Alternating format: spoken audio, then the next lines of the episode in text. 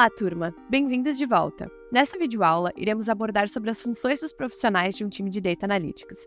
Os cientistas de dados, engenheiros de dados, especialistas em BI, especialistas em experiência do usuário, ah, que têm papéis específicos para contribuir com o sucesso de um projeto de análise de dados. Também abordaremos a importância da compreensão dos indicadores e como a manipulação de dados e gráficos pode levar a uma interpretação incorreta. Para evitar problemas, é fundamental que os profissionais sejam críticos ao analisar dados e gráficos e entendam a natureza dos indicadores que estão sendo usados. Em um time de Data Analytics, os profissionais têm papéis específicos que contribuem para o sucesso do projeto. A seguir, apresentarei as funções de cada profissional.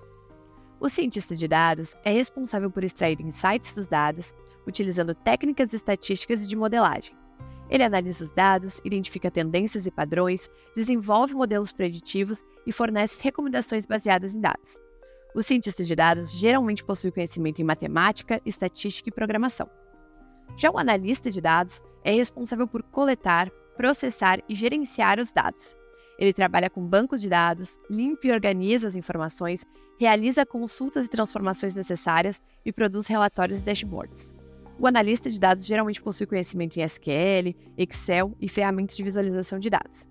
Enquanto o engenheiro de dados é responsável por construir a infraestrutura que suporta o armazenamento e processamento de dados. Ele trabalha com sistemas de armazenamento de dados, como Hadoop, Spark, NoSQL e bancos de dados relacionais. Desenvolve pipelines de dados para extrair, transformar e carregar dados, além de automatizar processos o engenheiro de dados geralmente possui conhecimento em programação e sistemas distribuídos.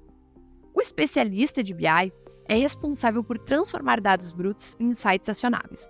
Ele trabalha com ferramentas de BI como Tableau, Power BI e QuickView, para criar relatórios, dashboards e visualizações que ajudam a tomadores de decisões a entender e utilizar os dados. O especialista em BI geralmente possui conhecimento em análise de negócios e visualização de dados enquanto que o especialista em marketing é responsável por extrair insights dos dados de marketing digital, como cliques, impressões, conversões e engajamento em mídias sociais. Ele trabalha com ferramentas de análise de marketing digital, como Google Analytics, Adobe Analytics e Facebook Ads, para identificar tendências e oportunidades para melhorar as campanhas de marketing. O especialista de marketing digital geralmente possui conhecimento em marketing, análise de dados e ferramentas de marketing digital enquanto que o especialista em experiência do usuário é responsável por entender e melhorar a experiência do usuário com base nos dados de interação do usuário. Ele trabalha com ferramentas de análise de experiência do usuário, como Google Analytics e Hotjar, para identificar problemas de usabilidade e melhorar a navegação do usuário. O especialista em experiência do usuário geralmente possui conhecimento em design de interação, análise de dados e teste de usabilidade. Por fim, o especialista em Big Data é responsável por gerenciar grandes volumes de dados que não podem ser processados por ferramentas tradicionais de análise de dados. Ele trabalha com tecnologias de Big Data como Hadoop, Spark e Cassandra para armazenar e processar dados em escala. O especialista em Big Data geralmente possui conhecimento avançado em programação, sistemas distribuídos e arquitetura de Big Data. Mas, em resumo, Cada profissional em um time de Data Analytics tem uma função específica e complementar que ajuda a transformar dados em insights acionáveis. A compreensão dos indicadores é fundamental para a tomada de decisão baseada em dados. Se um profissional não entende corretamente o que um indicador representa, pode interpretá-lo erroneamente e tomar decisões equivocadas. Além disso, é importante estar ciente de que os dados podem ser manipulados para contar uma história diferente da realidade. Como Mentir com Estatísticas é um livro que mostra como você é enganado o tempo todo pelo uso antiético de estatísticas. O tempo todo. Seja por grandes corporações que têm interesse em passar informações distorcidas, por um péssimo jornalismo, pelo governo ou por pessoas que ou querem ganhar a discussão ou também foram enganadas. Depois desse livro, você vai, no mínimo, ter sempre um pé atrás antes de analisar dados, gráficos ou qualquer coisa do tipo. É assustadora a facilidade com que qualquer informação pode ser manipulada para que transmita exatamente a mensagem que se deseja, na maioria das vezes sem sequer mentir, mas só omitindo alguns detalhes ou caprichando na forma como a informação é exposta.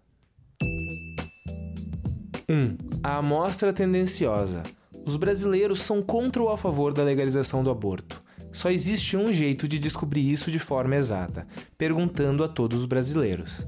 Mas obviamente na maioria dos casos isso não acontece, e existe um jeito bem mais fácil de descobrir uma resposta aproximada. Selecionando uma amostra que represente o grupo, nesse caso o Brasil. Se essa amostra for grande o bastante e escolhida de forma apropriada, representará bem o Brasil. Caso contrário, será uma amostra tendenciosa, ou seja, uma amostra específica que não representa a realidade do grupo inteiro e transmite uma conclusão errada, seja voluntária ou involuntariamente.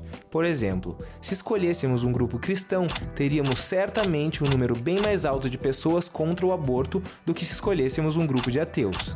E o que torna tão difícil ter uma amostra não tendenciosa é que cada variável faz a diferença nesse caso: a classe social, o espectro político, etc.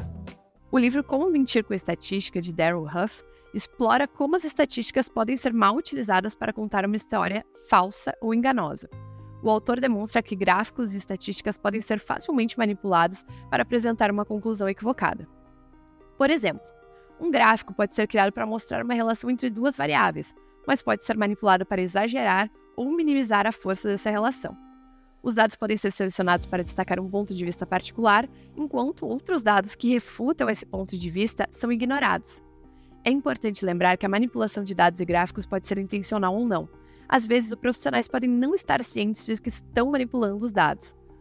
Por exemplo, eles podem não perceber que estão selecionando apenas os dados que apoiam sua conclusão ou ignorando informações que não suportam suas ideias. Para evitar esse problema, é fundamental que os profissionais sejam críticos ao analisar dados e gráficos. Eles devem questionar os resultados apresentados e verificar se os dados foram selecionados de maneira adequada. Eles também devem entender a natureza dos indicadores que estão sendo usados e o que eles representam. Além disso, é importante estar ciente de que, embora os dados sejam importantes, eles não contam toda a história. A interpretação dos dados deve levar em consideração o contexto em que eles foram coletados, bem como outros fatores que possam afetar a situação.